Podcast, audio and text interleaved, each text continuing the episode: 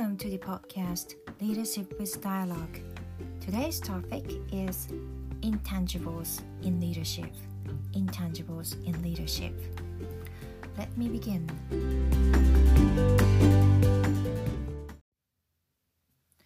So today's topic is intangibles in leadership.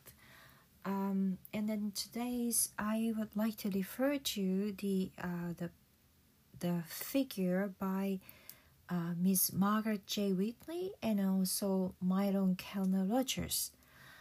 So, um, Margaret Wheatley is again a system thinker, and then she is actually the founder of the uh, the Berkana Institute.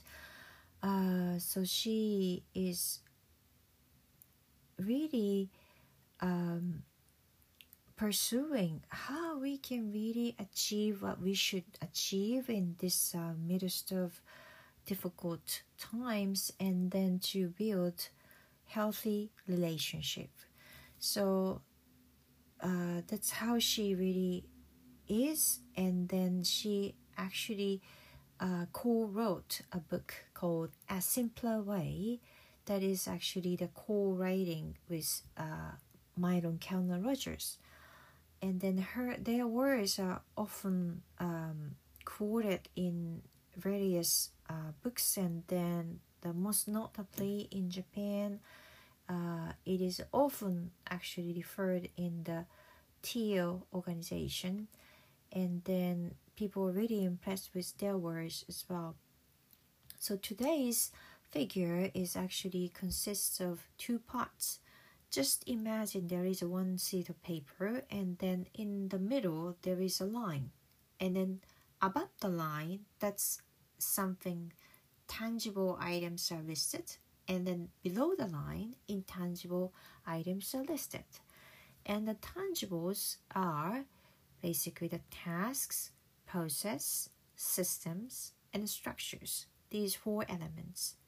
So in an organization when you are doing the work uh, the tasks th- th- these are really the tasks and then how complicated it could be that that could be something that we can really see or we can map out. And so the task is if it is grouped then it will become a group in a sequence and then if it is more um, more complicated than that could be called as a system. And then when i think about these um, tangibles um, when i started working it is i started first with um, doing the tasks that i am really tasked with. And then then slowly realizing the relationship with the uh, the tasks of the other people how it is connected and then that would lead to a process or more largely that could lead to a system and then the organization organizational structure as well. So um, in a company that could be the uh, like midterm um, business plan or sometimes strategic strategy that actually overarching overarching the whole organization um, I myself was uh, in a function of corporate planning, so I, in a way, that try to capture the uh, the tangibles in um, in um, in one single figure. That was what I have done and what I really excelled, and that's what I was basically tasked tasked. So that's really my um, how to say my strengths and my favorite things to do. That's that's what I my passion was there. Um, but anyhow, um, when you start any job, anything that you would just start with the task at hand and then expand your viewpoint to the others and then to lead to a certain uh, role to manage yourself and manage others. That's I think it is like um process that you are going to go through. And then in time, uh, you also have to look at the intangibles. That's the below the line just imagine the one sheet of paper and then I have just explained to you the uh, above the line, basically the tangibles. And then below the line is the below the line are the intangibles. Uh, that is represented by four items. One, relationship. Second, purpose. Third is identity. Fourth is conversation.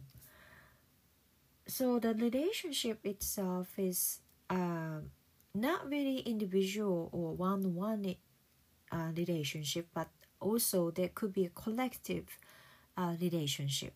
For example, uh, organizational culture or trust to the organization. So as a result, that the people would have those collective um, relationships so that they can really be the best of themselves.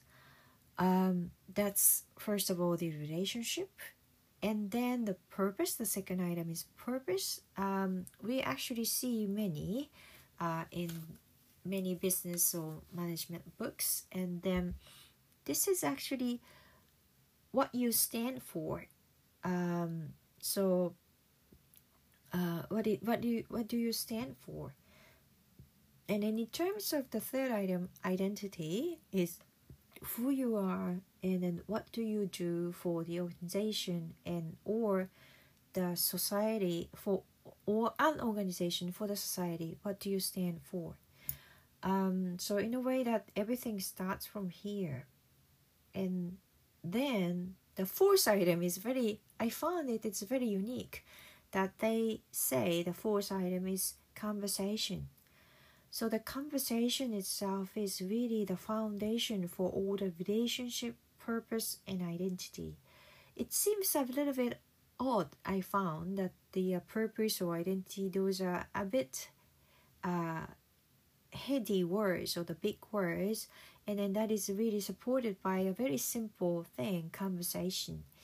So the uh, I, I found it it's very um, interesting and then that also resonates with me that who really believes that leadership has to start with dialogue so leadership with dialogue this is really the title of the podcast and i really like the fact that they really put this conversation piece into this so um, leadership uh, in a way seems to be managing others or leading others and managing itself is really about the line, the tangible, managing the tangibles. And then below the line, intangibles is really something that is often, I believe, that uh, not really consciously um, recognized by uh, by by people. Basically, the leadership is really around these intangibles. And yes, I know that people would really excel at doing the task and doing project, doing um, bigger things like leading a process change or leading a systems change. But those are really enabled by the uh, by those intangibles relationship. So, um, so in a way that leadership starts probably from excelling at individual task and then more into uh, the collective work and then really enabling that those are the uh, relationships. So or the intangibles so we really have to sift our eyes not just to be the task at hand but to be more around us. And then uh, when I was thinking about this, that I remembered uh, um, an anecdote by a very famous Japanese um, Japanese business leader, a female Japanese leader. I believe that in her generation, it must have been so difficult to have certain aspirational figure in Japan because there were basically almost nobody who she could look up to as a leader. I believe that she must have looked up to or she aspired the other female leaders in other countries, but um, it must have been so rare to see someone in Japan. Uh, so under those circumstances, he said, um, "Yeah, there was uh, one um, one boss. I found that he is very." He wasn't good at work, or he was not really capable, but um, she talked about me a lot uh, to other people, and then that really led to a very big career opportunity for me, and that really opened up my career path, and then that's why I am here today. So um, this is the story. Um, when I refer to this, uh, to the figure that I mentioned, the tangible and intangible, uh, definitely the uh, the the female leader that I mentioned, she must have been so, in a way that excelled in doing the tangibles, um, and then although she that time mentioned that the uh, someone who is incapable, uh, her boss that time, um, might have not been so good at doing the tangibles and then that's why probably she may not have um, recognized him highly or saying him incapable. But um, I really don't know who he was, uh, but uh, he must have talked about her to the other people, and then that is something that would be difficult to measure or difficult to see, but difficult to uh, understand but he must have uh, taken seriously about the value of the intangibles. Um, we human beings are often in a way that uh, basically uh, too much paying attention to our sights and then the tangibles will be tangibles are so attractive um, and then, of course, the intangibles are intangibles. Uh, basically, it is difficult to see or difficult to measure. So, in an organization or when you're at work, that it's um, it is much easier for us to see something that we can measure. Uh, but uh, it is very important what do we really receive from those intangibles especially the relationships and then i it is very rare to find those elements and then but still i remember very strongly that uh, when i was working under a female boss um, she was i i wonder that when she is sleeping it is almost she she has she is such a hard worker uh but whenever she had certain time then she would just ask me to come into her room and then to really to listen to me uh, at certain situations. And so i found that it was really um, it really helped me go through the uh, difficulties that time uh, and then that really supported me moving forward. Um, so when we talk about relationship then um, it's often we would think about the uh, starting from the scratch for example trying to build a relationship with someone who are new or like networking. That that is really the uh, most um how to say um most represents what it means to be build a new relationship. But um do we really have the time to think about what it is really the relationship that we have now the relationship that is around me? So that could be sometimes you can really realize it through a very casual conversation that we, you could probably recognize uh, if you have that awareness that we are receiving so many from relationships. Oh, lastly, uh, I would like to quote the words by the comment by Margaret Wheatley.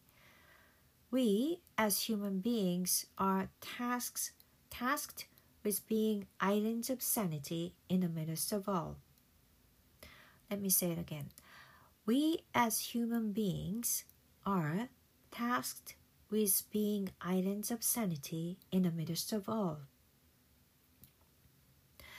It is very, in a way, that interesting that Miss Wheatley says that human beings uh, com- um, compare human beings with an island. So whatever happens, that we would just receive the uh, the situations as they are, and then receiving them as an individuals or independently. Um, so this again poses a question whether uh, do we really um, are we really aware that what we receive uh, through tangibles and then intangibles. Okay so let me close today's podcast again with the questions. At your work uh, do you are you aware of what you are receiving? The second question is that uh, have you ever uh, shared with the others about what you are receiving from the intangibles? Thank you for listening.